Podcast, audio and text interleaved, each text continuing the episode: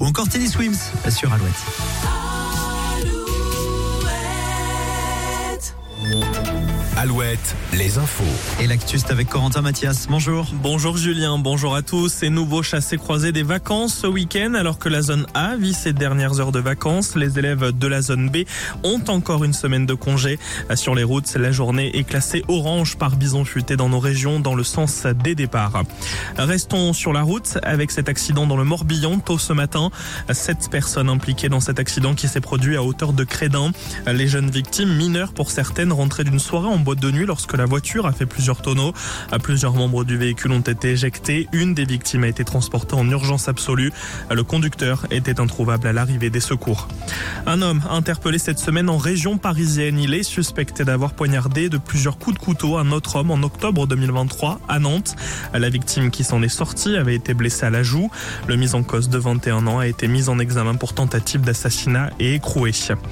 Il compte sur nous alors que vous étiez 8 millions et demi de téléspectateurs à suivre le concert des Enfoirés sur TF1 hier soir.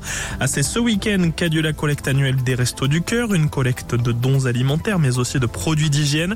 Une campagne cruciale cette année alors que les dons sont moins nombreux mais que les demandes d'aide sont toujours plus importantes. Jusqu'à demain, 80 000 bénévoles de l'association fondée par Coluche en 1985 seront présents dans 7500 supermarchés partout en France. Objectif durant le week-end, récolter 9000 tonnes de dons. Les sports à présent avec du foot et la 27e journée de Ligue 2.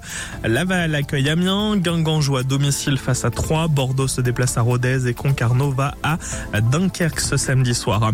En rugby, Bordeaux-Bègle reçoit ce soir le Racing pour le compte de la 17e journée de Top 14. En basket, la Betclic, Le Mans se déplace à Bourg-en-Bresse. Du côté de la Ligue féminine, Landerneau et La Roche-sur-Yon pour le compte de la 18e journée du championnat. La météo.